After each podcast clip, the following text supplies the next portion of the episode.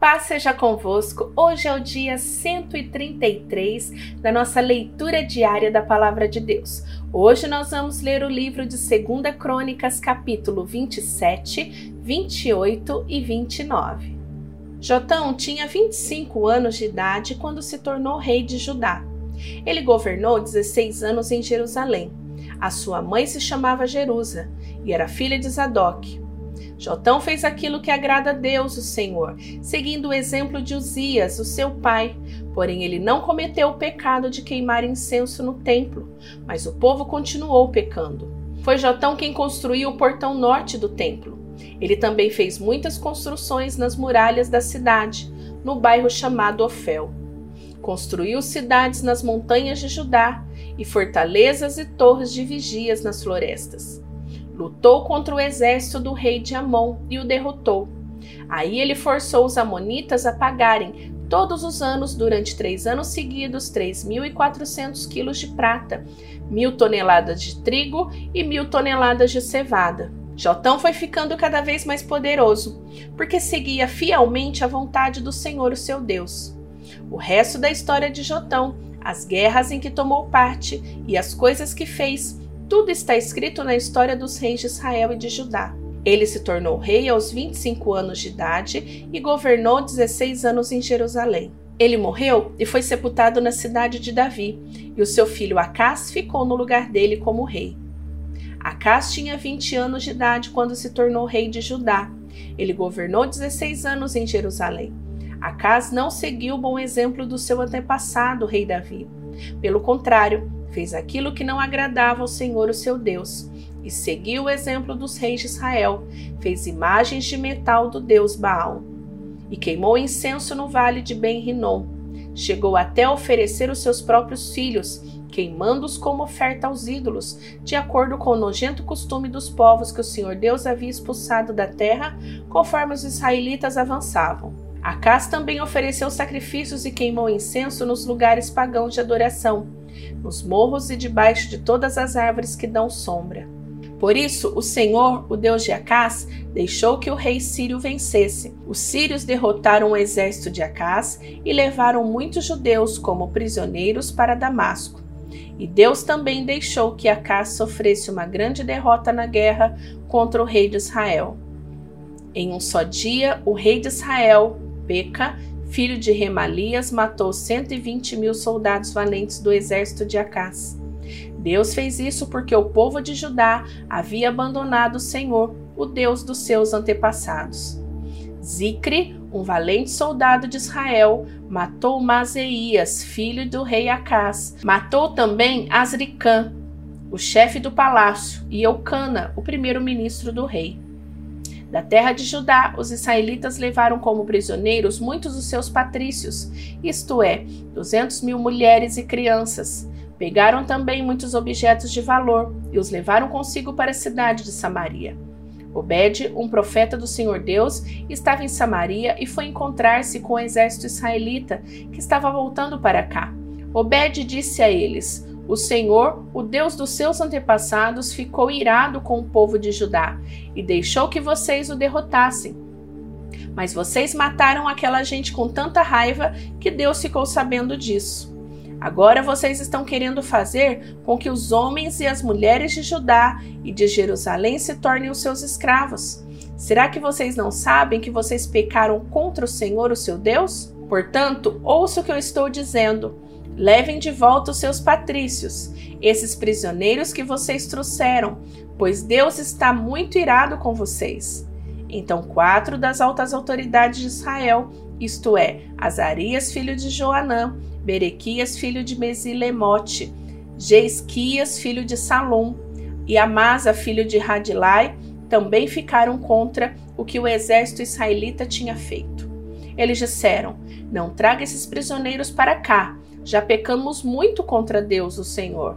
E o que vocês estão querendo fazer agora nos tornaria ainda mais culpados diante de Deus. Ele já está muito irado com a gente. Aí os soldados israelitas largaram os prisioneiros e as coisas que tinham trazido de Judá, entregando-os ao povo e às autoridades. Os quatro homens já citados foram escolhidos para cuidar dos prisioneiros.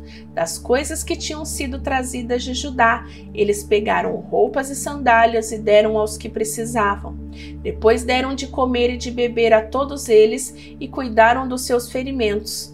Em seguida, levaram todos os prisioneiros de volta para sua terra e os deixaram em Jericó, a cidade das palmeiras.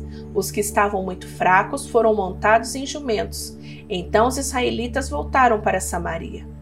Nessa mesma época, o rei Acas mandou pedir socorro ao rei da Síria, porque mais uma vez os edomitas tinham invadido o país de Judá e haviam derrotado o exército de Acas e levado alguns prisioneiros. Ao mesmo tempo, os filisteus estavam atacando as cidades que ficavam nas planícies e no sul de Judá, conquistando Bet-Semes, Aijalon, Gederote e também as cidades de Socó, Tímina e Guinzo, com os povoados que ficavam ao redor.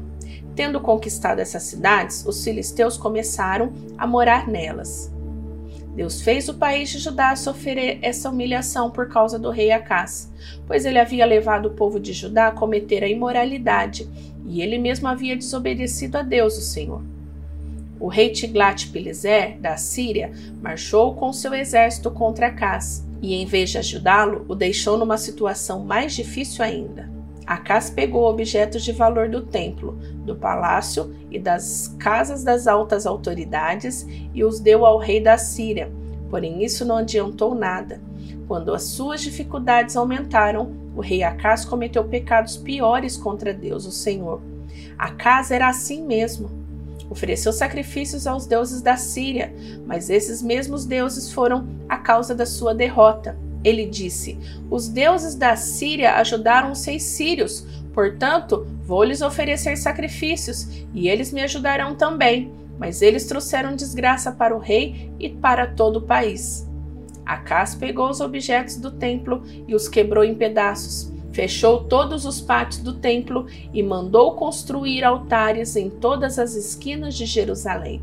E mandou construir em todas as cidades de Judá lugares pagãos de adoração, onde se queimava incenso a deuses estrangeiros. Assim ele fez com que o Senhor, o Deus dos seus antepassados, ficasse muito irado. Todas as outras coisas que o rei Acas fez, desde o começo até o fim do seu reinado, estão escritas nas histórias dos reis de Judá e de Israel. Acas morreu e foi sepultado na cidade de Jerusalém, mas não nos túmulos dos reis, e o seu filho Ezequias ficou no lugar dele como rei. Ezequias tinha 25 anos de idade quando se tornou rei de Judá. Ele governou 29 anos em Jerusalém. A sua mãe se chamava Abia e era filha de Zacarias. Seguindo o exemplo do seu antepassado, o rei Davi, Ezequias fez aquilo que agrada a Deus o Senhor. No primeiro mês do seu reinado, Ezequias abriu os portões do pátio do templo e mandou consertá-los. Depois mandou chamar os sacerdotes e os levitas para uma reunião no pátio leste do templo. E disse: Levitas, escute o que eu vou dizer. Purifiquem-se a vocês mesmos e purifiquem também o templo do Senhor, o Deus dos nossos antepassados. Tirem do templo tudo que é impuro. Os nossos antepassados foram infiéis ao Senhor, o nosso Deus. O rejeitaram e fizeram aquilo que ele considera mal. Viraram as costas para o templo, aonde Deus mora, e deixaram de adorá-lo. Fecharam os portões do templo, apagaram as lamparinas e deixaram de queimar incenso e de oferecer ao Deus de Israel sacrifícios que costumavam a ser completamente queimados no altar que ficava em frente do templo. Por isso, o Senhor ficou irado com o povo de Judá e de Jerusalém, e o que ele fez deixou todos chocados e horrorizados. Então todos começaram a zombar de nós, como vocês bem sabem. Os nossos pais foram mortos na guerra, os nossos filhos e as nossas filhas e as nossas mulheres foram levados embora como prisioneiros. Agora resolvi fazer uma aliança com o Senhor, o Deus de Israel, para que ele pare de ficar irado conosco. Portanto, meus filhos, não sejam relaxados, pois o Senhor os escolheu para que vocês o sirvam no templo, para que nos ajudem nos cultos de adoração e para que queimem incenso em honra dele. Ali estavam os seguintes levitas do grupo de Coate: Maate, filho de Amazai, Joel, filho de Azarias, do grupo de Merari, Quis, filho de Abdi, e Azarias, filho de Jealelel, grupo de Gerson, Joá, filho de Zima, Éden, filho de Joá, e do grupo de Elisafã, Siri e Jeuel, do grupo de Asaf, Zacarias e Matanias, do grupo de Remã, Jeuel e Simei, e do grupo de Gedutum, Semaías e Uziel. Esses homens mandaram chamar os outros levitas, e todos eles se purificaram. Depois, de acordo com que o rei, obedecendo às ordens de Deus, havia mandado, foram purificar o templo. Aí os sacerdotes também entraram no templo para purificá-lo. Tiraram de lá, de dentro, tudo que era impuro e levaram para o pátio. E ali os levitas levaram para fora da cidade até o vale de Cedron. Começaram a purificação no primeiro dia do primeiro mês. No dia 8 já haviam chegado até a sala de entrada do templo. Trabalharam mais oito dias e no dia 16 terminaram a purificação do templo. Então foram ao palácio para falar com o rei Ezequias e lhe disseram: Purificamos o templo todo, incluímos o altar, onde os sacrifícios são queimados, com todos os seus objetos, e a mesa para os pães oferecidos a Deus com seus objetos. Também fomos buscar os objetos que o rei Acás, por ser infiel a Deus, havia jogado fora durante o seu reinado. Nós o purificamos e colocamos em frente do altar de Deus, o Senhor. No dia seguinte, Ezequias se levantou bem cedo, mandou chamar as altas autoridades de Jerusalém e foram juntos ao templo. Ezequias mandou que trouxessem sete touros novos, sete carneiros, sete ovelhas e sete bodes, a fim de oferecê-los como sacrifício para tirar os pecados da família do rei e do povo de Judá e para purificar o templo. Então ordenou que os sacerdotes, os descendentes de Arão, oferecessem os animais no altar. Primeiro os sacerdotes mataram os touros novos, pegaram um pouco do sangue e borrifaram o altar. Depois fizeram o mesmo com os carneiros e as ovelhas.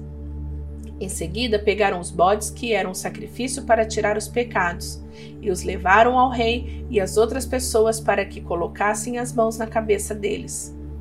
Então os sacerdotes mataram os bodes e despejaram o sangue ao pé do altar como sacrifício para tirar o pecado de todo o povo pois o rei havia ordenado que o sacrifício que era completamente queimado e o sacrifício para tirar pecados fossem oferecidos em favor do todo o povo de Israel. Ezequias obedeceu à ordem do rei Davi e à ordem que o Senhor Deus tinha dado por meio de Gade, o profeta do rei e do profeta Natã.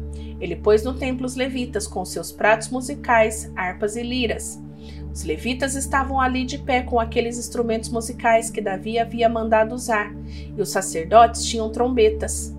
Ezequias ordenou que oferecessem no altar o sacrifício que ia ser completamente queimado. E logo que o sacrifício começou, todos começaram a cantar hinos de louvor a Deus, o Senhor, acompanhados pelas trombetas e pelos outros instrumentos musicais. Todos adoravam a Deus, e os hinos e o toque das trombetas continuaram até que o sacrifício terminou. Em seguida, o rei e todas as outras pessoas se ajoelharam e adoraram a Deus.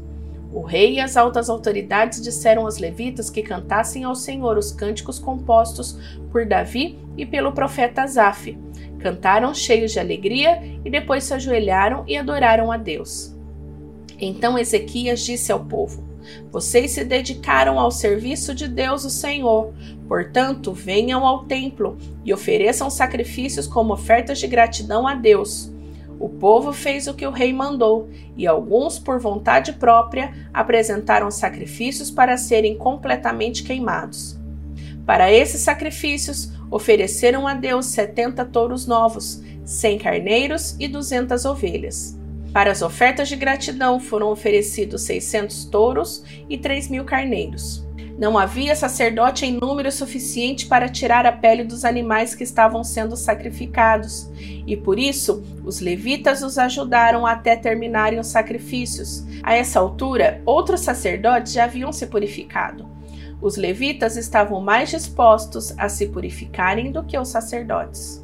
Além dos muitos animais que foram completamente queimados, houve também a oferta da gordura dos animais oferecidos como ofertas de paz e houve as ofertas de vinho que acompanhavam os sacrifícios que eram completamente queimados. Assim começou de novo o culto no templo. Ezequias e todo o povo ficaram alegres com o que Deus havia feito por eles, pois tudo isso aconteceu muito depressa. Terminamos a leitura hoje, vou te esperar amanhã para a gente continuar, tá bom? Que Deus te abençoe. Beijão da pastora Vânia. Tchau, tchau!